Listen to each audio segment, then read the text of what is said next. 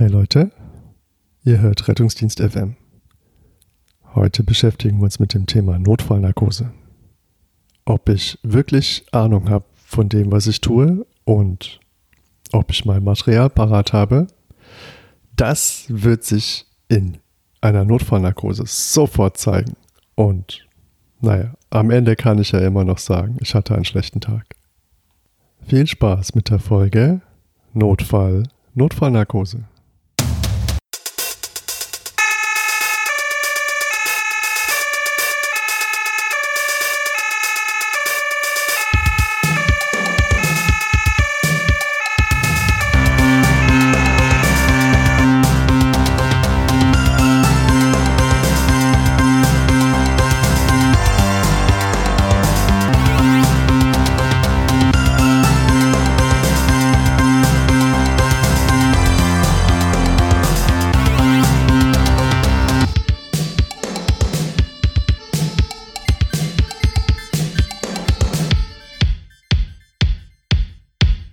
Wir haben jetzt eine ganz besondere Situation.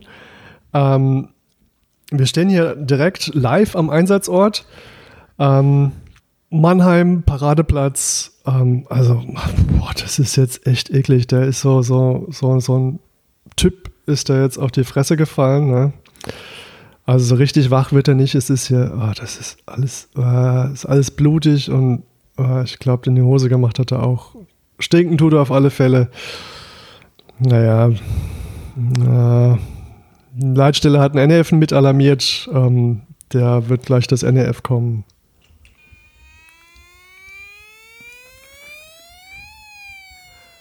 Oh, und da kommt auch schon das NRF um die Ecke gefahren. Ah, da ist er. Wer ist denn das? Den kenne ich so, gar nicht. Tag, Weilmacher, ich bin der Notarzt. Was haben wir denn hier? Äh, ja, guten Tag. Ähm, ja, männlich, 40 Jahre, Algintox, äh, Sturz auf den Kopf. Ja, so richtig wach wird er nicht, aber kein Wunder. Also der ist ja voll wie zehn Russen. Also Ja, ich aber, denke, äh, Einladen, Zugang, fertig. Ja. Entschuldigung. Äh, Spülraum, würde ich hast, du sagen. mal, hast du mal den Patienten angeguckt? Der ist äh, GCS 3, der ja, hat ein klar, schweres Schädelhirntrauma. Guck mal, was der Blut am Kopf hat. Ah ja, der ist besoffen. Ich Ja, weiß nicht, was du hast jetzt. Alter, der ist Schädelhirntrauma, der ist hochkritisch, der Patient. Also es ist immer, er rafft einfach nie, wenn die Patienten mal krank sind, weil er es nicht kennt. Ja. Also wirklich echt, ja. Weil ist hier noch dabei, Das das ist auf der die Fresse gefallen. oder was, der Typ, der daneben steht. Was soll das jetzt heißen, Praktikant? Ehrenamtlicher Mitarbeiter, Ja, ja? genau, so sieht's auch aus Ja. bei euch. So, wir machen jetzt mal hier ein bisschen Medizin, jetzt geht's mal hier los. Ja, ist Wie, der Zugang was geht drin? jetzt los? Ja, habt ihr einen Zugang drin? Wir Nein, müssen jetzt mal voran wir wollten jetzt ja. hier den mal ins Auto bringen. Entschuldigung, ja? der hat ein, ein A- und ein D-Problem. Jetzt muss mal vorwärts Was gehen. denn für ein A-Problem? Ja, Entschuldigung, der schnarcht wie sonst was. Hört ihr das nicht? Ja, Hey, der ist ja also, voll wie eine Haubitze. Natürlich schnarcht er. einfach keine Ahnung. Dann müssen wir hier Chinlift, so, Maske drauf und äh, jetzt machen wir mal hier Narkose. Wo hat denn der jetzt den Beatmungsbeutel her? Hat er sich Ja, jetzt an meinem auf, Rucksack komm, komm, bedient? das komm. gibt's ja Jetzt gar nicht. ich Wie Narkose. Jetzt hier. Jetzt müssen mal die Hände rumgehen. Wir legen jetzt hier los. Ja? Also wir nehmen Okay, ähm, na gut, Propofol aus. und dann ähm, nehmen wir hier noch Sufenta. Hier, das nehmen wir Was? aus dem Neff. Ja. Ja, okay. Weiß der Neffahrer Bescheid? Ja, jetzt, Entschuldigung, der wird ja mal sehen, was wir hier machen, oder? Na gut. das- äh, Ey, ähm, bringst du, bringst du noch Propofol und so Fanta mit? Ja, ich denke, der, der hat's gehört. Ja, jetzt? Ja, jetzt, jetzt legen wir mal los. Ja? Ich meine, Ja, wir, okay. müssen, wir müssen los in den Schockraum und Tubus Okay, rein und ab. okay, ja? Gut, klar. okay. Also der Zugang werden- liegt, hast du gesagt, ja. Ich habe keinen Zugang gelegt. Also wollen wir jetzt einen legen Ja, oder dann äh, hopp. soll ich? Oh, Ja, das, das könnte, das schon längst passiert sein. Ja? Ja, also boah. Ich muss ja oben ein bisschen am Atemweg arbeiten. Ja, okay, also okay, ich habe da was, aber mehr als blau wird's nicht. Reicht Ja, uns ist das? scheißegal, Okay, aufkommen jetzt. gut, äh, so, äh, aufkommen, blaue liegt, dann ja. ähm. Propofol 200, ja, ähm, Sufenta 50 äh, und dann ähm, danach intubieren wir den. Wie, wie intubieren? Okay, jetzt, jetzt sofort Propofol. Ja, auf, los Okay. jetzt, wir haben keine Zeit hier. Ähm, wie viel, wie viel soll ich geben? ja, 200, wie 200, okay. Ähm, ähm, wie, wie viel Milligramm sind da drin? immer. Ja, ähm, ist egal, mach einfach, komm, mach die Spritze leer, ja, das ist immer das Okay. Gleiche, einfach mach, Okay, mach okay, alle alles Spritzen leer, Eine- die du hast, ja, das ist ganz einfach. Okay, ähm, äh, also das, das Weiße ist jetzt drin und das, das andere, das Durchsichtige ist jetzt auch drin. Ja, das glaube ich nicht, weil sein Patient schläft nicht. Ja, Wie, der schläft nicht? Ja, was ist denn da los? Oh, Komm, Staub. dann, jetzt gib ihm, komm, gib ihm nochmal 200. Oh, okay. Das ist so ein Algi, Also- die halten einfach viel Oh. aus. Ja, gut. Okay, alles klar. Ah, Ja, Ähm. irgendwie, irgendwie. es ist noch genau wie vorher. Okay, komisch. Ja, Wo messen ja eigentlich Blutdruck? ähm, ja, da. Ich habe mit dem Blutdruckmessgerät gestaut. Alter, am gleichen Arm. Mach die Stauung aus, sonst Oh, verdammt. Oh, ja, er misst auch gerade, merke ich gerade. Hm. Ah, jetzt, okay. Na, okay. Gut, okay, jetzt ist er platt, dann äh, gibt man ein Laryngoskop her, wir intubieren jetzt. Ja, ähm, ähm, Moment, Laryngoskop. Augenblick. Ähm, ja, da, bitteschön. Da ist das Laryngoskop. Ich sehe Ähm, nichts. Entschuldigung, das ist dunkel. Was Wie- ist das für ein Scheiß? Habt ihr euer Material nicht gecheckt oder was? Ja, die Vor- Vor Vorschicht hat gesagt, es wäre alles gut. funktioniert Ja, nicht. Gib mir irgendwas anderes zum Intubieren. Wie soll denn das gehen? Ja Ja, egal, komm, gib mir ey, das ey. Mike, hol mal das Laryngoskop aus dem Auto. Ich glaub's Ja, ja, jetzt, nicht, ey. jetzt beatme halt noch ein Wie ist- bisschen. Ja, ja. ich beule. Wie ist denn die Oh, ich- Sättigung? ja Sättigung, ja, die, die, ja, die zeigt was Komisches an, ja. Ja, muss sagen, die, die, die, die, die hat auch einen Wackelkontakt, also die, die ärgert uns schon jetzt die ganze Woche. Phil, habt ihr nicht einen Pulsoxy im, im NEF? Ihr macht mich fertig. Ja, klar, dann schickt den Neffa. Wo ist Ja. der jetzt eigentlich schon wieder? Ich glaube, der sucht die Versicherungskarte. So, ähm, okay, Laryngoskop haben wir da. So. Ähm, Okay, Und? jetzt, ich, oh, also, uh, also das ist jetzt nicht ganz einfach. Ah, Das ist alles verputzt. Gib mir, oh, Scheiß, gib mir, komm, Saugung, schnell, schnell, schnell, komm, der Ko Das zieht überhaupt nichts. Das zieht. Hast du mir jetzt einen grünen Dinger da drauf gemacht? Da geht überhaupt nichts durch. Komm, Wieder geht nichts durch. Ja, komm, mach Ey, vorne, was hast mach, du da drauf gemacht? Ja mach, irgendwie. mach vorne den Sauger ab, ich halte so rein, aber das, das zieht überhaupt nichts. Ne? Das ist doch überhaupt eine dichtere Absaugung. Ja, okay, ja. Die, also, wir haben geguckt, also ganz bestimmt haben wir geguckt. Ey, komm, gib mir den Tubus jetzt, ich sehe es gerade. Alles klar? Ja, da ist der Tubus. Gut, Tubus ist drin, blocken. Okay, abhören, geblockt ist. Aufkommen, oh, das beule. ging aber gut, das Blocken. Ja. Pfeift oben raus. Wie, ist das pfeift oben raus? Hat, habt ihr den Tubus gecheckt? Ja, hab den aus der Verpackung genommen. Also, Das die muss man doch nicht raus, mehr checken. Da ist jetzt der Führungsstab mit drin. Oder der Tubus ist kaputt. Ne? Wie, der Tubus ist kaputt. Und jetzt? Ja, komm, gib mir einen anderen Tubus. Das ist kaputt. Wie einen anderen Tubus. Mike, gehst noch mal ins Auto, holst mal einen anderen Tubus. Das ist nicht, ey, ich glaub's ja nicht. Dann gib mir so lange Larynx-Tubus. Larynx-Tubus, Larynx-Tuben haben wir nur im Auto. Ja, wie im Auto. Nein, oh, dann gib, gib, gib mir irgendwas, wo ich den Patienten beatmen Okay, okay, ja. Maskebeutel. kann. Ja, komm, auf, es geht gerade so, aber Okay, also- schön die Kotze in die Lunge beatmet. Ja, Das ja, ich- ich hab jetzt macht hier- richtig Spaß heute mit euch, Ja. Jungs. Richtig Zwei, zweiter, Spaß. zweiter Tubus steht, da, da 6-0, fertig. ist alles verschwollen und das blutet jetzt. Ich sehe überhaupt nichts. Ich Okay. steck den Tubus jetzt da rein. Ah, So, ich glaube, da ist jetzt drin. Beatmen, abhören. Wie, Wie ist, die, abhören. wie ist die Kapno? Kann ich dein Stethoskop haben? Unseres ist beim letzten Habt ihr Einsatz- selber irgendwas dabei? Ja, das hat der Praktikant beim Blutdruckmessen beim letzten verloren. Also. so, komm auf, schreib die Kapno. Ich will Okay. jetzt wissen, ob der Ähm, Tubus drin ist. Äh, ja, hier, wir haben hier so ein, so ein Filterding, das, äh, das verfärbt sich beim Beatmen. Ja, aber da ist ja lauter Kotze drin in dem Ding. Ah, Ja. Komm, mach's weg, hör ab, ob der Tubus drin ist. Okay, ja. Also die Capno ist kaputt. Die ist ja auch nur das Ersatzauto hier und okay. Ja, ich äh, höre was. Ja. Ja, wo? Über Magen oder über der Lunge? Äh, ich glaube wie ist über die, der Wie ist die Lunge. Sättigung jetzt? Ähm, 99. Das, ist doch, das leitet doch überhaupt nicht gescheit ab. Das Ähm, gibt's doch nicht. 85. Warum ist der Patient so bradikat? Weiß ich nicht. 99 sagt wieder. Oh, 70? 99? Das, das, das stimmt doch im Leben nicht. Oh, jetzt haben wir gar kein. Signal mehr. Wie ist denn der Druck? Der Druck? Druck mies mal den Druck. Du hast gesagt, ich soll aufhören zu messen. ja, dann jetzt aufkommen. Wir Okay. haben gerade Propofol 400 gegeben. Äh, was misst er dann? 90 zu äh, 60. So, jetzt ist Okay. die, der wird jetzt immer, da ist blitzblau der Typ. Ich glaube, jetzt bleibt er uns, ach du Scheiße, ich glaube, jetzt bleibt er uns, wir müssen reanimieren, der, ist, der bleibt stehen. Jetzt gleich fangen an Mike, zu drücken. Mike, komm, komm, komm, auf, Mike, auf, kannst du drücken? drücken und äh, gib, gib mir irgendwas zum den Patienten beatmen, den, Tubus rauskommen, äh, Beutel Okay. her. Ja, der, du der äh, Kollege, der hat jetzt auch äh, einen Larynxtubus mitgebracht. Ja, komm, dann rein das Ding. Okay, super. Also Larynxtubus sitzt. So, komm, den blocken wir jetzt ordentlich und dann wird beatmet und aufkommen. Aber wir müssen jetzt hier fangen an zu drücken. Das, ist, Okay, das Mike drückt. nicht. Mike drückt. Wollen wir noch irgendwie.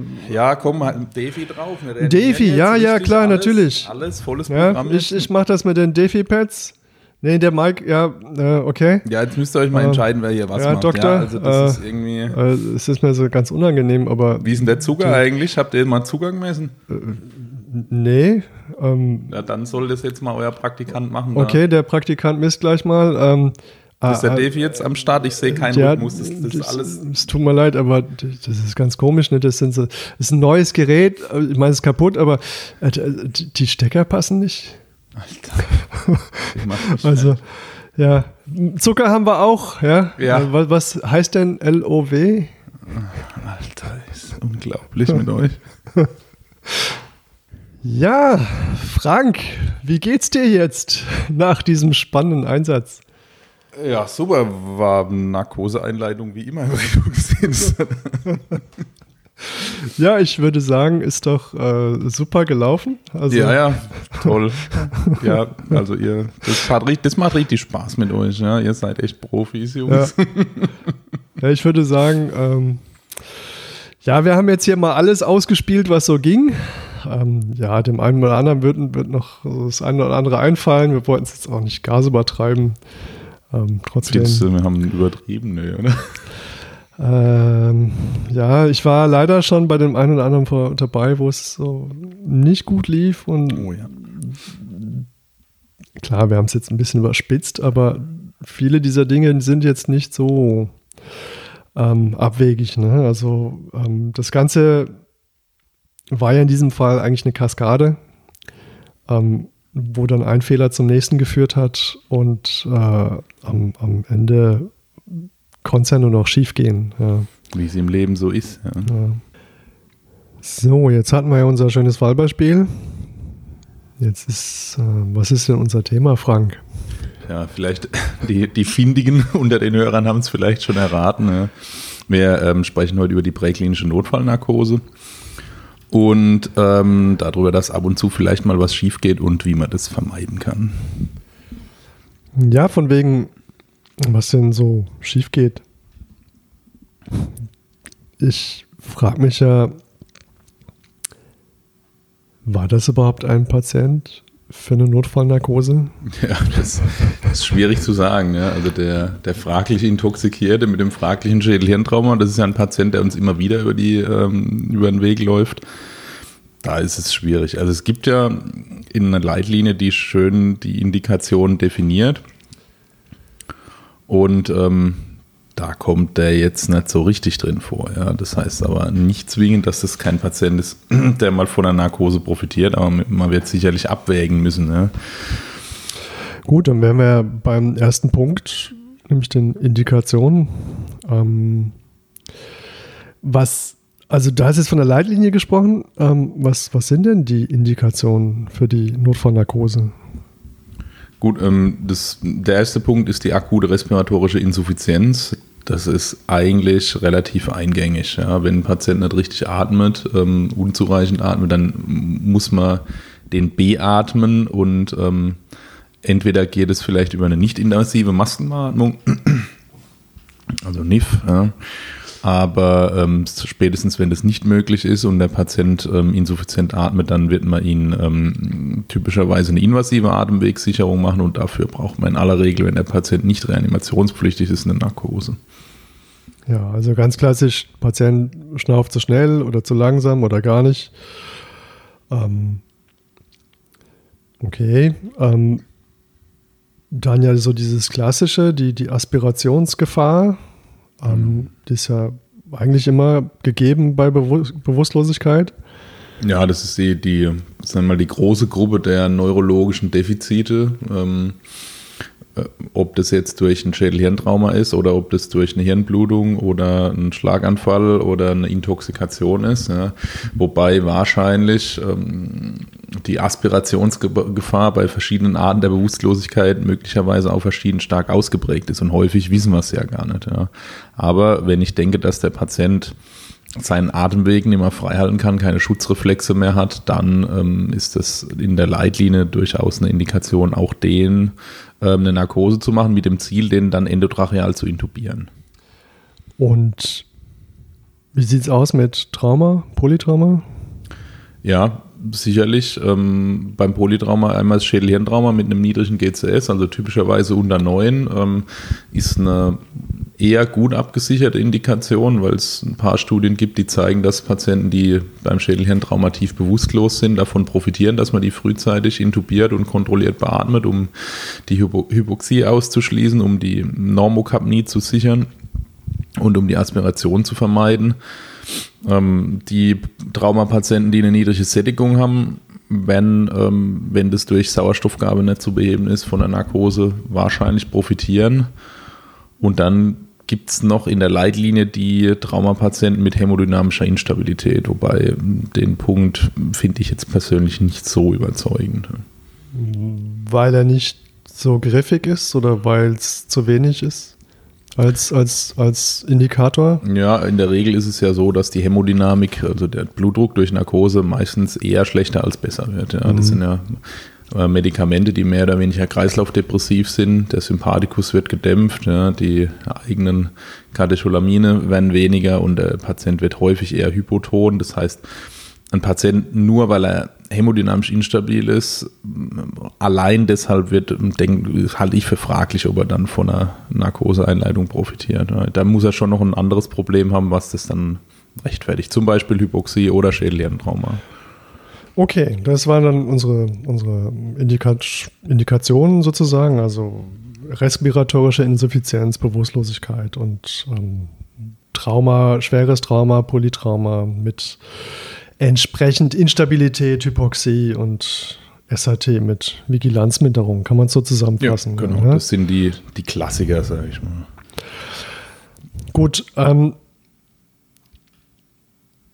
man könnte natürlich auch sagen, als, als große Indikation ähm, hat es überhaupt einen Vorteil für den Patienten, also die Intubation oder die Intubationsnarkose. Ja, das wird immer eine, eine Abwägung sein. Ja. Wie ähm, dringend braucht der Patient eine Atemwegssicherung und dafür eine Narkose? Ähm, wie erfahren bin ich da drin? Traue ich mir das zu? Denke ich, ich kriege das gelöst. Wenn ich jetzt Narkose mache, kriege ich dann auch den Atemweg gesichert zum Beispiel. Ja. Und auch wie ist denn die, ähm, die, die Versorgungszeit vor Ort, ja, die dadurch länger wird im Verhältnis zur Transportzeit. Ja. Stehe ich jetzt vielleicht zwei Minuten vom Schockraum weg und der Patient hat noch eine halbwegs gute Spontanatmung, ich bin vielleicht unerfahren, dann würde ich eher fahren in den Schockraum zum Beispiel. Oder bin ich vielleicht der langjährige anästhesiologische Oberarzt. Der Patient ähm, ist respiratorisch völlig insuffizient und ich muss sowieso noch eine 40 Minuten fahren bis ins Krankenhaus. Dann werde ich mich relativ schnell für die Narkose entscheiden. Und die Wahrheit bewegt sich meistens irgendwo in der Mitte und ich muss abwägen, was dem Patienten mehr Vorteil bringt. Mhm. Das heißt, du würdest tatsächlich unter Umständen einfach in die Klinik fahren, ohne Narkose? Wenn ich denke, es ist für den Patienten weniger riskant, als Narkose zu machen. Okay. Also, das heißt, die, die Indikation ist, ist kritisch zu stellen. Ähm, wie sieht es denn aus? Ähm, oft haben wir ja so diese, diesen, diesen Klassiker, ähm, dass, dass, dass man dann irgendwie anfangen möchte, den eingeklemmten Patienten zu intubieren. Wie, wie, wie sieht, sieht da die ähm, derzeitige Erkenntnislage aus? Ja, richtige Daten gibt es dazu. Ne? Es gibt so ein paar, es gibt äh, spannende Studien, wo man mal so Mannequins, äh, also Puppen ins Auto gesetzt hat und dann ähm, Heidi Au Klum oder Autos, leider haben die, glaube ich, nicht so gut ausgesehen und die ähm, haben auch nicht gelebt. Ja. Und da hat man mal ähm, versucht, von vorne zu intubieren und mit Videolaryngos zu intubieren. Ja, genau, der klassische Eispickel. Also Ich halte es für unsicher, ja. Wenn ich es vermeiden kann, würde ich äh, einen Patienten, der schlecht zugänglich ist, keine Narkose einleiten, sondern den Analgosidieren äh, in bessere ähm, Umgebung bringen und dort Narkose machen, wenn es geht. Und wenn es nicht geht, dann muss ich halt das Problem irgendwie äh, in der Lage lösen. Ja. So. Okay, aber wenn es geht, was wäre ein Indikator dafür, dass es geht, wäre dann ausreichende Spontanatmung oder? Genau, also ein Patient, der halt ähm, keine ausreichende Atmung hat, den muss ich unterstützen, wie auch immer. Ja. Den, ähm, dafür wird er eventuell Narkose brauchen und ob ich dann muss ich den Atemweg irgendwie halt im, auch im Fahrzeug eingeklemmt gesichert kriegen. Oder wenn ich denke, das funktioniert da drin gar nicht, dann muss er Crash gerettet werden und muss draußen narkotisiert und intubiert werden. Crash gerettet werden, das, das, das, das klingt immer cool, Crash-Rettung. Da freut sich ja die Feuerwehr. Ähm, genau.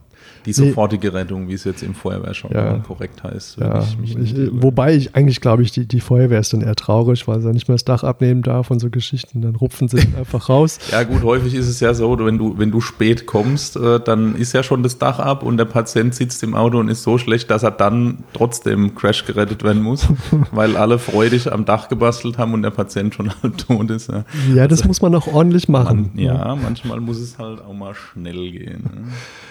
Okay, alles klar. Jetzt haben wir die, die Indikation ähm, großzügig zugunsten des Patienten gestellt. Und jetzt haben wir tatsächlich den Fall, dass, dass wir eine Notfallnarkose benötigen bei einem Patient. Wie bereiten wir uns denn vor? Also muss man sich vorbereiten? Kann man das nicht? Also also ich mache das jetzt schon lange. Kann man, du machst es jetzt auch schon eine Weile. Kann man das nicht einfach aus der Hüfte rausmachen? Ja, man muss man da noch drüber reden. Ja, also. Nein, das geht spitze. Das haben wir in unserem Fall gesehen, wie das locker flockig von der Hand ging. Ja. Also ähm, man, man, muss drei große äh, Faktoren berücksichtigen bei der Vorbereitung. Ähm, das sind, ist das Team, das vorbereitet sein muss, das Material und ähm, der Patient. Okay. Und ähm, an, an jeder Stelle gibt es tatsächlich mehrere Sachen optimalerweise vorzubereiten und zwar schon so früh wie möglich. Ne? Also sobald ich äh, die Idee habe, der Patient könnte Narkose brauchen, soll ich mit Vorbereitungen beginnen nicht erst, wenn ich ihn dann ins Auto gebracht habe, sondern vielleicht, wenn der Patient eingeklemmt ist und gerettet wird und ein Mann ist frei und hat nichts zu tun, kann der schon mal die komplette Narkoseeinleitung im, im RTW zum Beispiel vorbereiten. Ja. Okay, also also ich halt Unmengen Zeit. Ja. Also das heißt, es ist Teamwork, ja. Also immer. Okay, dann dann muss man sich wahrscheinlich auch miteinander austauschen. Das kann und, passieren, und, ja. Manchmal muss man sogar sprechen. ja. Also, ja, also Spaß bei Kommunikation ist ein zentraler Punkt. Ähm, okay. bei, so, bei jedem komplexen Prozess in der Medizin und in der Notfallmedizin. Und ähm, gerade bei Narkoseeinleitung ähm, ist Kommunikation extrem wichtig. Und, und, ja. und dann sollte man auch äh, den, den Notarzt warnen, dass, dass der äh, Kollege ähm, äh, in der Jacke von, vom anderen Kollegen äh, oder der Kollege, nein, der Praktikant, der meine Jacke trägt, sollte man vielleicht dem Notarzt zu erkennen geben, dass er die nur anhat, dass er auf der Straße nicht überfahren wird, aber eigentlich nichts kann. Ja, das ist ja sowieso ein Problem bei uns im Rettungsdienst. Also ich finde eigentlich, die Qualifikation gehört ganz klar äh, gekennzeichnet, irgendwo an der Kleidung oder keine Ahnung, Stirnband oder irgendwas, damit jeder sehen kann, wer was ist. Ja. Das äh, würde es deutlich einfacher machen. Ähm, aber so ist es nicht bei uns. Das heißt, auch da muss man mal miteinander reden und dann ähm, muss es ja nicht irgendjemanden äh, in, in, seiner Qualifikation herabwürdigen, aber man muss sich realistisch einschätzen, so dass dann einer der Teamführer ist und der dann die Aufgaben an denjenigen zuweisen kann, der dort möglichst äh, kompetent ist. Ja. Das heißt aber auch, äh, man sollte vielleicht auch rückmelden, ähm, ob man schon mal bei Notfallnarkosen dabei war, schon assistiert hat oder auch durchgeführt hat. Absolut. Also ich erinnere mich sehr gut an meine erste eigene Assistenz bei einer Notfallnarkose. Das war so nach einem, ich sag mal, RS-Crashkurs. Also das war äh, eine Katastrophe. Ja. Also das war, also ich wusste, dass dem, dem Notarzt, dem Patient war natürlich grottenschlecht. Ich wusste, er muss das Laryngoskop da hinhalten, dann musste dem, den Tubus geben. Gut, in der, äh, in der Eile ähm, vergisst man dann schon mal äh, Gleitmittel auf diesen Stab drauf zu machen, der dann entsprechend auch nicht mehr rausgeht. Und ähm, also das war, war extrem spannend und ein gutes Beispiel dafür, wie es auf keinen Fall ablaufen soll. Ja, sehr schön. Noch so ein, so ein Bug, den man eigentlich hätte einbauen können. Ne? Ja, Hab ich gar nicht mehr dran gedacht. Ja. ja. die neuen sind ja ein bisschen gleitfähiger, aber die, diese alten Dinger, die hat man wirklich nur mit Gewalt noch aus dem Tubus rausgekriegt. Ja. Gut, alles klar. Dann wäre ja auch denkbar, dass vielleicht eine Notfallnarkose in der Konstellation gar nicht möglich ist, oder? Ja, oder zumindest, ähm, dass die Erfolgschance gering ist und das muss ich eben bei meiner Abwägung berücksichtigen, ob ich eine Narkose einleite oder nicht. Ja. Also ich meine, es gibt Patienten, die sind so schlecht, da komme ich nicht drum rum. Dann muss ja. ich auch mit dem niedriger qualifizierten Team Narkose machen. Das braucht dann entsprechend mehr, ein, mehr Anleitung durch den, durch den Teamführer, der hoffentlich dann die Erfahrung hat. Ja. Ähm, aber zumindest ähm, der Notarzt sollte Erfahrung haben in Notfallnarkosen und ähm, ich glaube auch der durchschnittliche, gut ausgebildete Notfallsanitäter sollte gute Erfahrung auch in der Klinik gesammelt haben, in seinem Anästhesiepraktikum beispielsweise, wo denn die klassischen Punkte sind, ja, die es zu beachten gibt. Ja, wenn, wenn ich so, so drüber nachdenke, was vor allem Erfahrung angeht, da war ich ja doch ähm, sehr erstaunt, ähm, dass im Durchschnitt, also, also es wirkt jetzt alles so unbedarft, aber ich habe natürlich mich schon ein bisschen vorbereitet. Ähm, äh, Im Durchschnitt ähm, der Notarzt, der luftgebunden arbeitet oder im Hubschrauber kommt, alle 0,5 Monate eine Notfallnarkose macht und der bodengebundene Notarzt alle 1,4 Monate. Und wenn ich mir jetzt überlege, dass jetzt nicht alle Notärzte Fachärzte für Anästhesie sind, sondern ähm, da auch der ein oder andere Arbeitsmediziner dabei ist, kann man mit 1,4 Notfallnarkosen im Monat von Erfahrung sprechen? Ja, also das ist meiner Meinung nach deutlich zu wenig auf jeden Fall. Ja. Ähm, also bei den Intubationen gibt es ja so ein bisschen Zahlen dafür, wie viel Erfahrung man braucht für eine gute Erfolgsrate. Da sind wir deutlich über, wahrscheinlich deutlich über 100 Intubationen, um eine gute Erfolgsrate hinzukriegen. Bei den Narkoseeinleitungen gibt es meines Wissens wenig Zahlen, aber ich glaube auch dort ähm, wird man eine gewisse Anzahl brauchen, um ähm, die Fähigkeit zu erwerben und dann eine gewisse Kontinuität, dass ich es immer mal wieder mache, um diese Fähigkeit zu erhalten. Und das ist allein in der Präklinik quasi nicht möglich. Also das ist Narkose machen ist ein Skill, was ich typischerweise in der Klinik lerne und dann mit in die Präklinik bringe.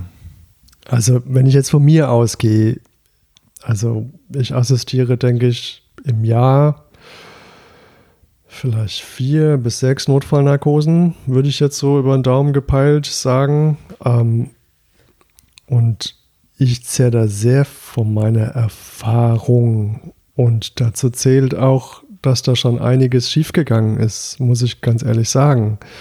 Und das ist natürlich in dem Zusammenhang eine steile Lernkurve, aber ähm, ich finde in diesem Zusammenhang die ganze Diskussion so ein bisschen fraglich, ähm, von wegen Intubation, ja, nein, Erfahrung. Und wenn man sich dann anguckt, wie häufig irgendwas stattfindet und wie häufig irgendwer irgendwas macht, ähm, schwierig.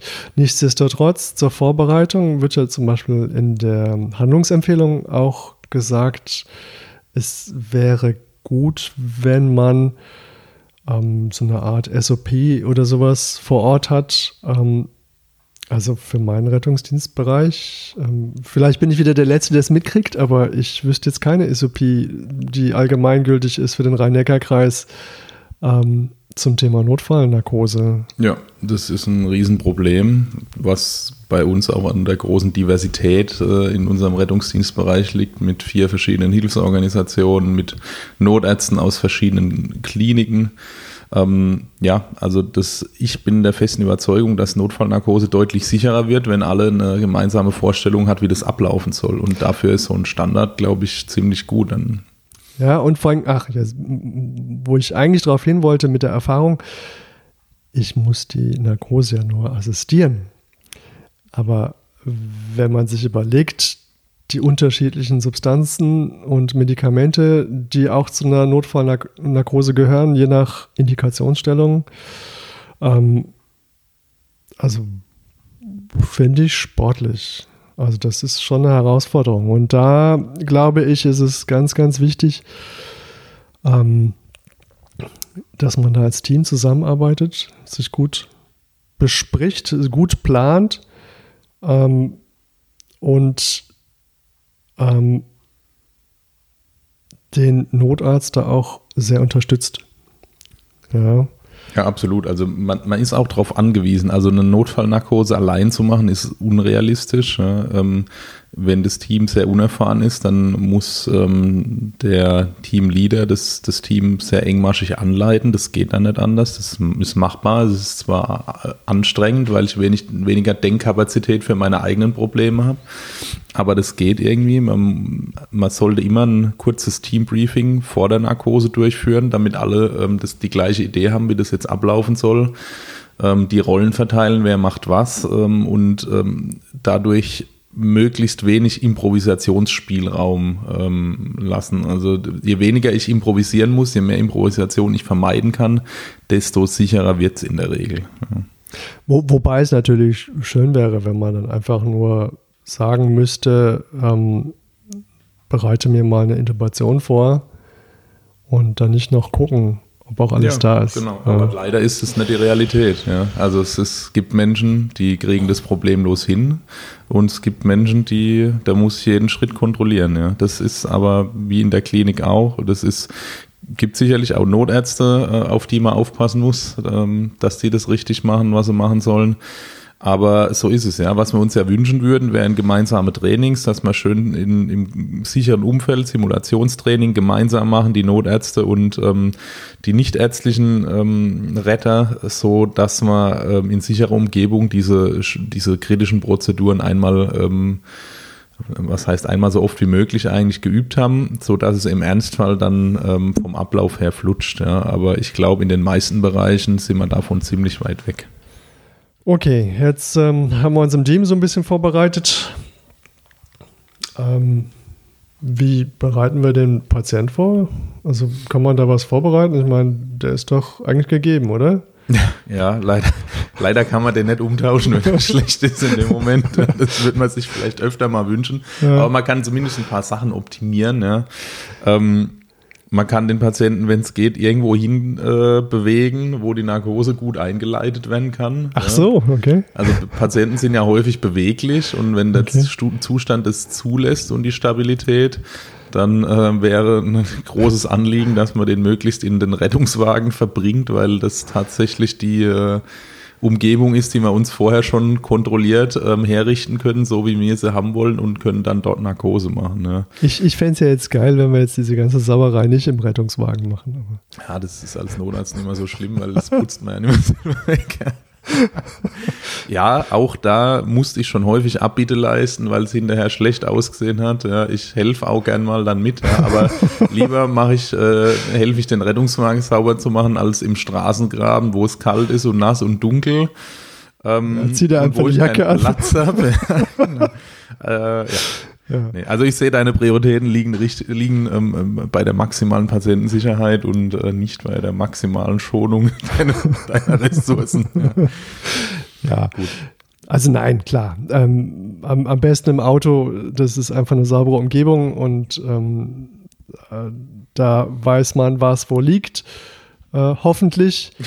Und ähm, hat einfach eine vertraute Umgebung und ähm, solange man genug Diesel hat, auch äh, Licht und Wärme und ähm, wenn alle Stricke reißen, kann man dann auch mobil weitermachen. Und ja, man kann sich quasi in die Klinik rennen damit. Ja, das ist ein großer Vorteil von Rettungswagen, genau. Ja. ja. und wenn man den Patienten schon da drin hat, dann sollte man den auch entsprechend äh, lagern, bevor man loslegt. Ja, ähm, die Lagerung äh, die verbessert deutlich die Erfolgschance der Atemwegssicherung. Ja, denn wenn es jetzt kein HWS-Problem ist, dann Kopf in verbesserte Jackson-Position, also mit Polster unterm Hinterkopf, ja, dann kriegt man auch den Tubus leichter rein. Oder es gibt ähm, Arbeiten, die zeigen, dass mit leichter Oberkörperhochlagerung ähm, zusätzlich noch die ähm, Erfolgsrate steigt und vielleicht sogar die Aspiration ein bisschen weniger wird. Also Patient ordentlich lagern ich, ich glaube ja bloß, dass der Doktor keinen Bock hat, sich so tief zu bücken beim Intubieren. Ne? Also ja, hab, hab, da habe ich tatsächlich keinen Bock drauf, aber diese Rettungswagen tragen sind trotzdem immer zu niedrig. Also die, die noch einen, einen, Sitz am Kopfende haben, die sind super, dann kann man sich hinsetzen zum Intubieren, aber mit meiner Größe, also in der, in der Klinik ist das schön bequem, ja, aber ja. Da äh, nimmt im Rettungswagen ja keiner Rücksicht. Aber besser als auf den Knien äh, draußen auf dem Boden oder im Wohnzimmer rumzurutschen, was auch geht, aber was deutlich blöder ist. Ja. Und dann darf ich mich auch nicht wundern, wenn der Atemweg schwer zu sichern ist, wenn der Patient irgendwie halb Schepp im 2 Quadratmeter Bad eingeklemmt liegt und ich versuche, den dort zu intubieren. Ja. Das ist was anderes als im Rettungswagen. Da muss man sich ganz klar drüber sein. Gut, jetzt wollen wir nicht zwischen Klo und Badewanne intubieren, wenn es nicht nötig ist, sondern ähm, gehen ins Auto. Wie bereiten wir denn ähm, unser Material vor? Was brauchen wir denn alles? Also reicht da ein Pulsoxy? Also ja, das kann reichen, ja. wenn der Patient hochkritisch ist und ich habe es eilig, dann mache ich auch Narkose nur mit Pulsoxy, das geht. Ja. Ähm, wünschen würden wir uns natürlich ein komplettes Monitoring, sodass die ganzen ähm, Überwachungsmöglichkeiten ausgeschöpft sind im Fahrzeug. Ähm, sprich, ich mein, man hat ja ein EKG in der Regel dabei man hat eine Blutdruckmessung ähm, und ähm, man hat ähm, eine Kapnographie dabei, inzwischen sogar fast, also bei uns eigentlich in allen Rettungswagen schon, spätestens im NEF muss es laut Norm vorhanden sein und ähm, das ist, ein, ist einfach Pflicht. Ja. Atemwegssicherung ohne Kapno ist einfach nicht mehr zeitgemäß. Ne? Ich finde das richtig gut, dass das jetzt ähm, die, die Norm vorsieht, die Kapnographie. Also genau. waren viel zu lange Ausreden, warum man das nicht braucht oder nicht hat. Ähm, ja, da gab es ja so ein paar, ähm, die, die gegen die Windmühlen an sind, die zumindest noch einen Kapnometer im Auto hatten, aber das, naja, ist äh, gut, dass wir das jetzt haben. Also EKG-Sättigung, äh, NIP und eine Kapnographie. Ähm,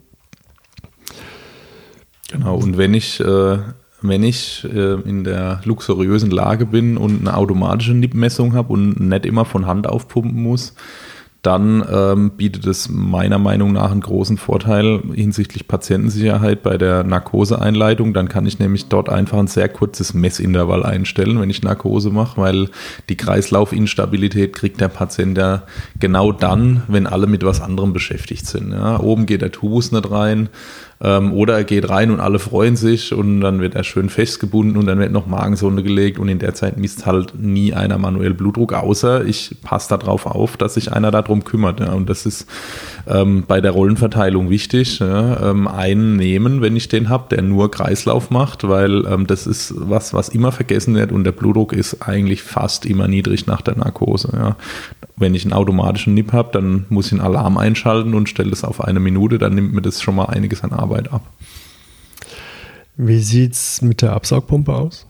Ja, meistens schlecht, würde ich sagen. ja. Meine persönliche Ab äh, Erfahrung mit Absaugpumpen ist negativ, muss ich sagen, weil oh. ständig irgendwas nicht funktioniert. Also es ist offensichtlich sehr schwierig, diese Geräte dicht zu kriegen, sodass die auch saugen, wenn man damit saugen will. Das ist ein, ein Problem, ja, weil wenn ich äh, irgendwie Flüssigkeiten im Atemweg habe und sehe nichts, dann ist mit dem Intubieren echt nicht so ganz einfach. Deswegen würde man sich das wünschen, dass das richtig gecheckt wird.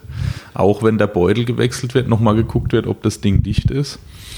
Und ähm, dann braucht man halt einfach einen vernünftigen Sauger dafür. Ja? Also die äh, drei Lieblingskantinenessen der Deutschen, ich habe es mal nachgeguckt, sind äh, Schnitzel, Currywurst Pommes und äh, Spaghetti Bolognese. Und wer mal versucht hat, eins von den dreien durch so einen äh, Absaugkatheter, durch so einen üblichen durchzusaugen, wird feststellen, dass das nicht ganz optimal geeignet ist. Ja? Also so einen möglichst dicken, starren Sauger vorne drauf.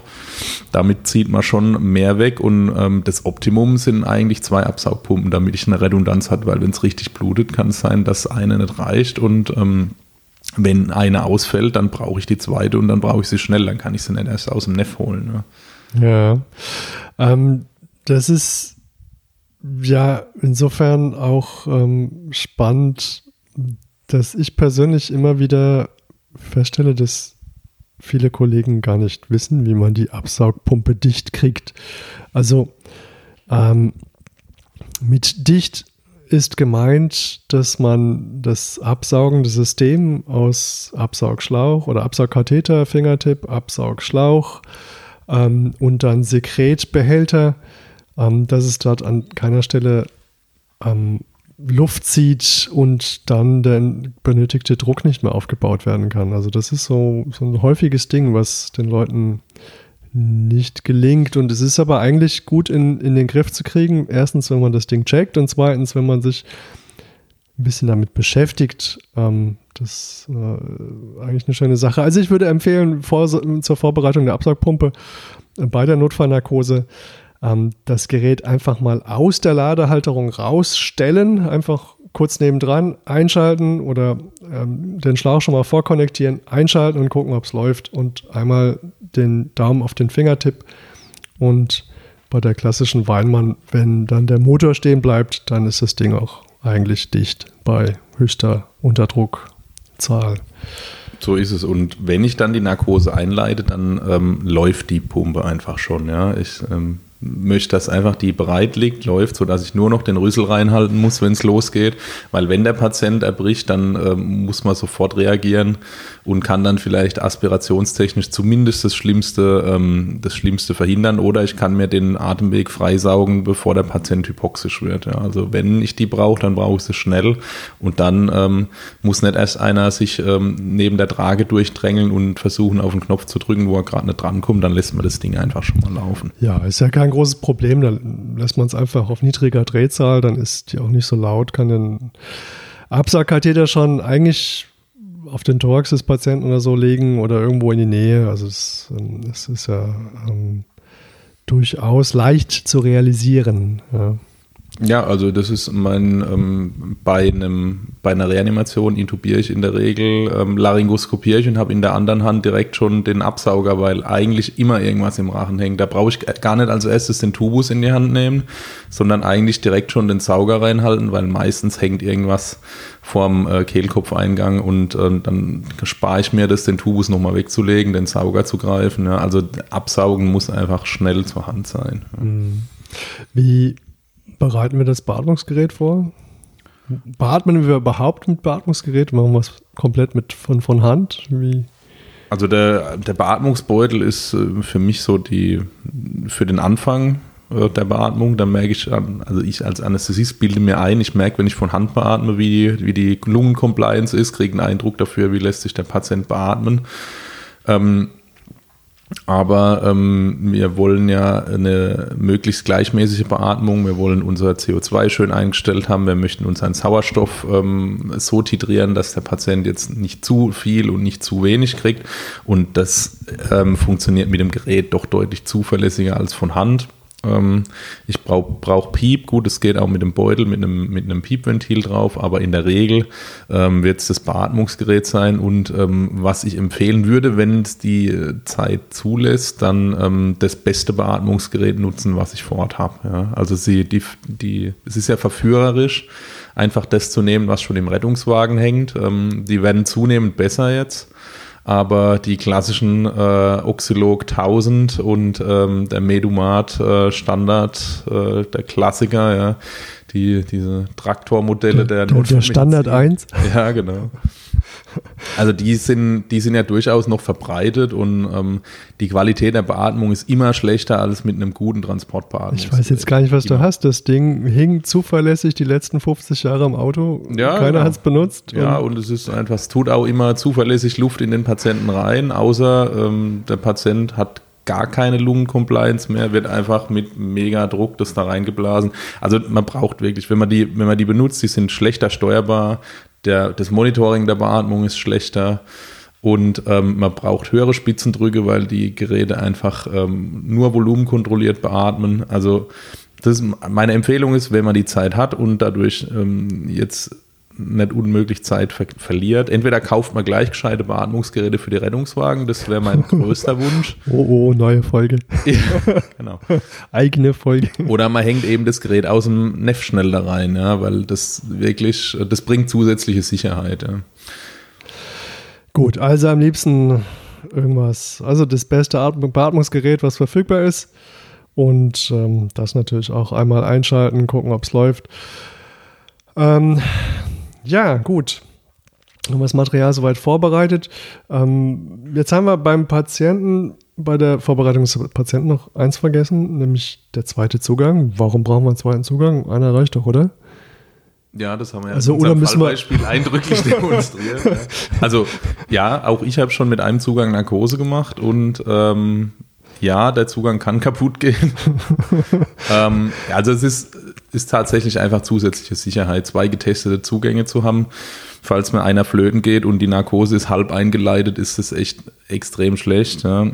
Manchmal, wenn die Zeit richtig drängelt, mache ich es halt wirklich über einen, aber wenn die Zeit es zulässt, ein zweiter Zugang ist kein großer Luxus, dann schöne Infusion dran, ein Rückschlagventil rein. Ähm, Uh, Rückschlagventil. hoffentlich äh, haben wir sowieso Systeme nur noch in Gebrauch, wo ein Rückschlagventil integriert ist, ja, weil das ähm, vermeidet, dass dann der Schlauch nicht richtig abgeknickt wird beim Spritzen und das Narkotikum äh, irgendwo in die Tropfkammer vom Infusionsbeutel hochgedrückt wird. Ja, also das ist, das bringt auch nochmal einen, einen schönen Zugewinn an Sicherheit. Ja, Also- kostet irgendwie drei Cent oder so. Ich, ich- ich sag mal so, wenn, wenn ihr, so wie ich, nicht äh, so abenteuerlustig seid, also dann, oder, oder wenn ihr, wenn ihr gerne äh, ein bisschen, ein bisschen auf Nervenkitzel habt ähm, und ihr habt zwei Zugänge am Patienten an zwei Armen, ähm, dann empfehle ich doch zumindest an den Nipparm das Rückschlagventil zu montieren. Ähm, aber besser an beiden, dann hat man das aus dem Hinterkopf. Ja. So ist es. Aber das ist dann immer ganz witzig, ähm, weil das sorgt dann doch für äh, schlimme Interferenzen im Team, wenn dann plötzlich die Infusionsleitung voll Blut steht. Ja, und wenn ich noch einmal das Argument höre, wir können das nicht anschaffen, weil dann können die Mitarbeiter keine Rücklaufprobe mehr mit ihrer Vigo machen, ob die wirklich drin ist, dann kriege ich, glaube ich, einfach einen Tobsuchtsanfall. Ja. Also das ist für mich kein Argument. Ja, also, Wenn ich, wenn es mir beim Umhängen, beim Anhängen von der Infusion aus der Kanüle schon entgegentropft, dann ist das mindestens genauso gut wie, ein, wie so ein Rücklauftest. Ja. ja, außerdem steigt ja auch das Blut in dem Stahlmandra von der Vigo zurück. Also das ist ja das, was man dann in dieser durchsichtigen Kammer sieht, den Blutstropfen. Das ist ja schon die Rücklaufprobe eigentlich. Ansonsten kann man ja ein bisschen blutigen Aderlass machen. Das ist ja dann auch eine Rücklaufprobe und äh, Ja. In, häufig ist es auch so, wenn man reinspritzt und es ist nicht in der Vene, dass sich dann so ein Ei bildet. Ja. Da muss man halt einfach mal gucken. Ja.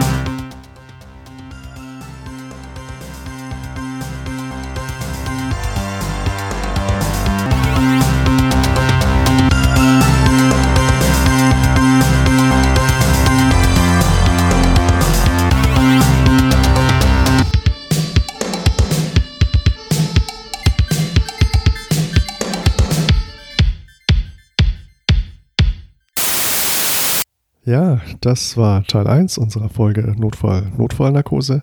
Wir würden gerne etwas sammeln, nämlich eure Erfahrung. Schreibt uns doch, was euch noch so einfällt, was ihr erlebt habt, was alles schiefgehen kann bei der Notfallnarkose. Schreibt es uns an mail at rettungsdienstfm.de. Ja, keine Ahnung. Wir machen jetzt erstmal so weiter. Ich gehe mal kurz aufs Klo. Und wenn ich wiederkomme und es funktioniert noch alles, dann können wir aufnehmen.